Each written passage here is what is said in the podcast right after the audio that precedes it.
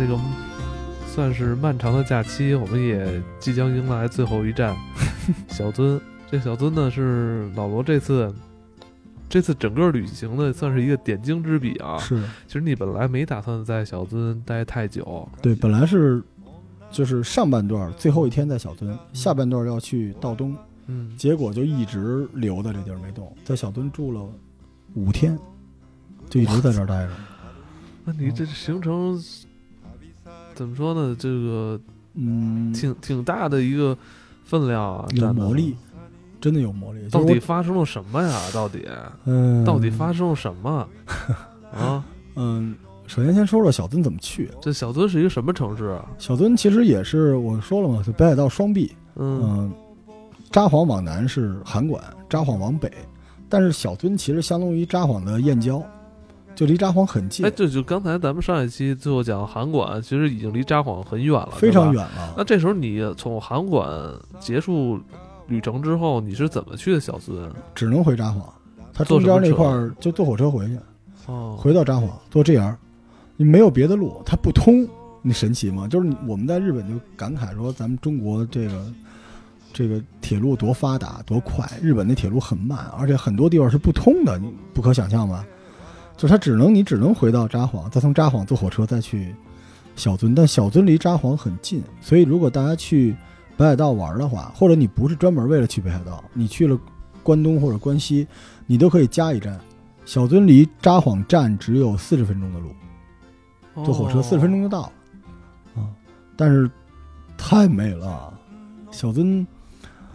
呃，您玩过那种？就小时候咱玩那个一个玻璃罩子，然后里边有一雪景，你一晃，哗，那个里边那沫沫飘起来往下降。小樽就是一个那种东西，就你一旦进去之后，你就进了一个玩具里边，就太美了。小樽这城市特别神奇，它原来是，嗯、相当于北海道收归日本本州直辖之后，它是一个通商对外通商的一个大港，整个北海道的所有的这个粮食、所有的物产都运到这个地方。哦，他这儿能能跟外国做交易，特逗，有一个运河。结果后来这生意这对对，但这生意后来垮了。嗯小樽整个就是就是你到了小樽，你能看到最多的就是那种老仓库，上面写着日本什么第一仓库、第二仓库什么时候？它它兴盛的时候是哪年啊？一几年，哦，就日俄战争那阵儿。哦对，你想日俄战争，其实北海道还是前线呢，哦，就那个时候，所以，呃，它就相当于等于没落了。这城市，就是你走到这城市里面，特别像你去七九八玩。七九八原来是一个半导体钢管厂、管子厂，但是现在都干了这些东西。嗯你到了小樽，就是很多特别老的那种大仓储的那种就大正年代、昭和年代的特别旧的东西，但里边是摆摊儿的，啊，跳舞的啊，卖唱盘的，就是巨旧无比的日本，就全日全日本全境没有一个地儿比这儿旧。但是它特别有意思，就是日本人好像特别爱小樽，嗯，就对于他们来说，就像一个无法割舍掉，他特别亏欠似的，所以他给了小樽很多政策。然后最后，小樽现在居然是靠着做甜品、做工艺品、做旅游又重新火起来了。你岩井俊二当时拍这个《情书》都去的小樽，但是也确实是美，确实是美。就是我就说这个岩井俊二的情情书啊，气死我了，因为咱们都是老人。我跟我老婆说，我说你看这个，咱们去船舰版。我老婆啊，行行行。我说你知道情书吗？不知道。我岩井俊二不知道。我一想，咱可能老了，年轻一波小孩儿可能没看过这电影。结果我们那儿走的时候，你你是在暗示那个我我婶儿比较年轻，对对对他他他他年轻嘛，对，他是他九零后。然后我们在路上碰见老少配，五十岁人找一个二十多的，我们路上碰见一对儿，有一对儿那个嗯两口子，然后那个那个女的说啊，那个这地儿说是真好看，说是那个网红点，然后那男的说你懂个屁，女的说这地儿不是情书吗？那男的说你听过吗？你知道什么叫情书吗？那女的什么叫情书啊？这男的给他啊，爱爱不是流着眼泪写的，这可是张学友的歌，MV 就在这地方。我当时你知道吗？我当时我就没人拉着，我就过去踹他嘛。结果我一看我媳妇儿，我媳妇儿说：“是张学友的歌吗？那是张学友在这唱的歌吗？”就气的就没办法了。但是船舰版是小樽比较著名的一个场景，就是我刚才跟您说这个函馆那条街，您记得吧？一直通向大海。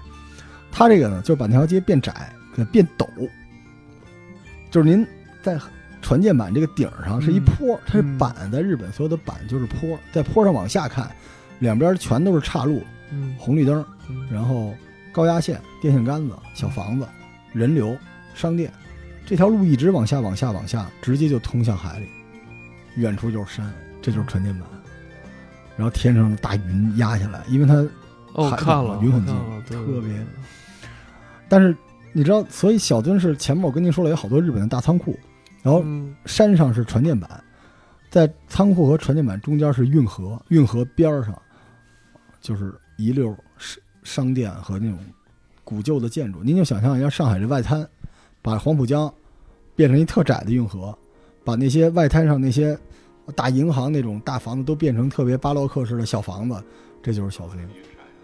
哦就是，哎，而且小樽是我去过一个就是，嗯、西方的游客比较多的地方。您看我在登别，嗯，我在洞爷湖，我在函馆，看见老外都少，哦基本都是朝阳的、海淀的、铁岭的，都是咱们国内的人去玩。但是在小樽，就是外国人特别多，他们可能他们也被洗脑了，就觉得这地方特别有意思，因为挺魔幻的。是不是也跟那个交通方便有关系啊？也是也是，确实离札札幌非常的近，近嘛，对，非常的近。是吧？但这个城市是不是比刚才你前几期讲的那些城市是不是要繁华热闹一些了？它就像一个标准的旅游景点儿，就街上永远是拎着购物袋儿的人，但是哦买的东西都是玉米啊、萝卜呀、草莓呀什么这玩意儿，就特别北海道，就就是一个标准的旅游型城市。然后常年大雪的覆盖，然后嗯，雪花也是，我觉得就是静悄悄的落下来，没有声音，也是大雪花，就是是一直在下雪飘下来。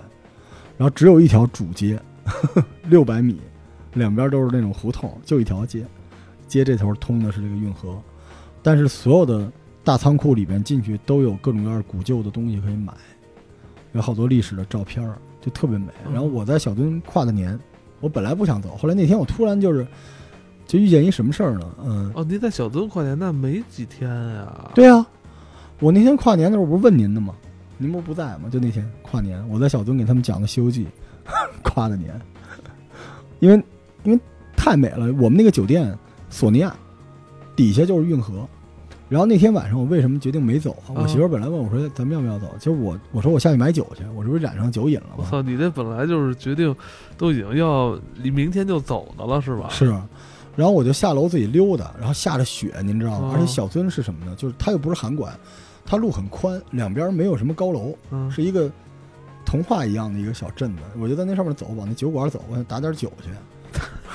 然后那个，它就是相当于公共汽车站一样的一个东西，嗯其实是一个路人休息的地方，就烤烤火，然后因为鞋怕干了，手套湿了，把这个鞋烤干什么的。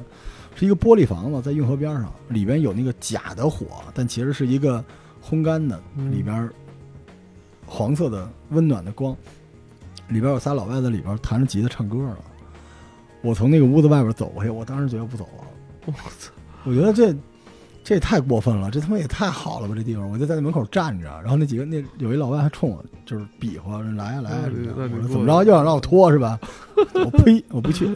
但是我那天就是就是特别高兴，急急忙忙的我就去那个超市买酒，然后我也不知道喝哪种。嗯小樽的啤酒特别有名儿，而小樽的刺身就是料理也特别好吃。然后那天我就打包了一份尊寿司，米其林的还是。嗯，我跟您说啊，四人份儿了，米其林的寿司，一大盘子外带，两百块钱。这么便宜啊！然后买了十几瓶啤酒。我说，然后我媳妇儿说你那个我操，说你是疯了！我操，没有，我媳妇儿说我我要去那个，我今天晚上要那个泡温泉去啊，，搓澡你去吗？我说我我说我给你买，小樽贵一点，大概搓个澡五六百。我说你去搓吧，然后我说我直播，我就往那窗户边一坐真，有直不是真有搓澡啊？有啊，酒店里面就有。不是说没有搓澡吗？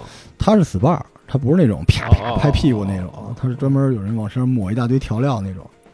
哦然后我就大概十一点，我我跟群里人说好了，我说我直播嘛，十一点我就往那个，因为我老婆订房，她特别在乎窗户，我觉得这点特别好，又是一个差不多一米五乘两米五的一个无遮挡的大窗户对着运河，我就坐在那个沙发上，然后脚搭在窗户上，然后外边已经全黑了，但是运河两边有光，然后老楼都开着，路上有一点儿行人，然后我还能看见那个唱歌的那小房子，然后我把所有的啤酒在窗户边儿摆一溜儿，一瓶儿一瓶的喝，给大家讲《西游记》，那期《西游记》讲的特别不好，你知道吗？就是喝大了，但是我靠，但是觉得太牛了，这生活就是，所以当时那天完之后就我觉得你不应该做视频直播吗？你说这么好景色，我觉得他妈 这么好景色，你弄他妈音频直播！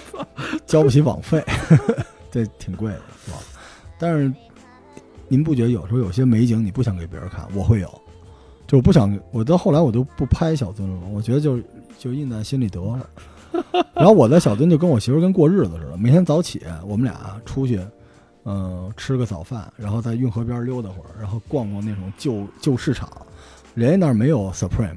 Off White 没有，只有那旧的水壶、旧的什么电灯泡、老的黑胶唱盘，我们逛会儿那个，然后中午吃饭，吃完饭下午就在屋里睡觉，睡醒了晚上我就出去买酒，买完酒他去那个泡温泉，然后我就在窗户边上喝酒，然后有时候在底下在运河边上贴一身暖宝在那儿坐着，有一灯，我媳妇儿给我照张相，就是说师姑老人在小樽，就是她从窗户能看见我，底下有一个长长的灯，我坐在运河边儿能抽烟，旁边就是有一个抽烟的一个小盒子，我就哪儿也不想去了。而且我不是电话里跟您说了吗？我在那儿恨得我牙根直痒呀，哦，对对对对对，就这事儿。他他那地儿有一个烧烤特别好吃，而且我说就是日本的三大和牛，嗯松板牛、神户牛，还有这个黑黑黑毛嗯黑黑牛，其实北海道的，这地儿就盛产。然后呢，在这儿吃这个，结果我靠，我在这儿吃了呢，然后我去洗手间嘛，我出来的时候听见一帮北京人在那儿聊天儿，啊，你丫怎么才来呀？你今儿晚上什么？我一听，我靠，这是乡音啊！然后这个啊，服务员也是一中国孩子，打工的嘛，就跟我说，哎，说这这大哥也是北京的啊，你们都认识一下吧？然后那啊大大哥那个北京的，我说喝一杯喝一杯，然后我就问他们，我说你们这个怎么来的？然后他们就说那个有车在门口，然后我一看那帮小孩那个穿着打扮啊，就是就挺挺厉害的，应该有比较趁钱的。然后我在门口抽根烟嘛，我说走，咱抽根烟去。你那时候也不冷，因为身上烧烤店的热气，一看我靠，门口停着几个那个就 G 五五那种车，停两辆。我说富二代牛逼，哦，然后跟我讲说，哎哥，你去天狗山吗？哎，我们正好还有房子。我说不是，我跟嫂子逛会儿街，我们就回去了。哦，那个您怎么着？我看您也经常出来玩儿吧，什么什么事儿？我说是是是，聊会儿天儿。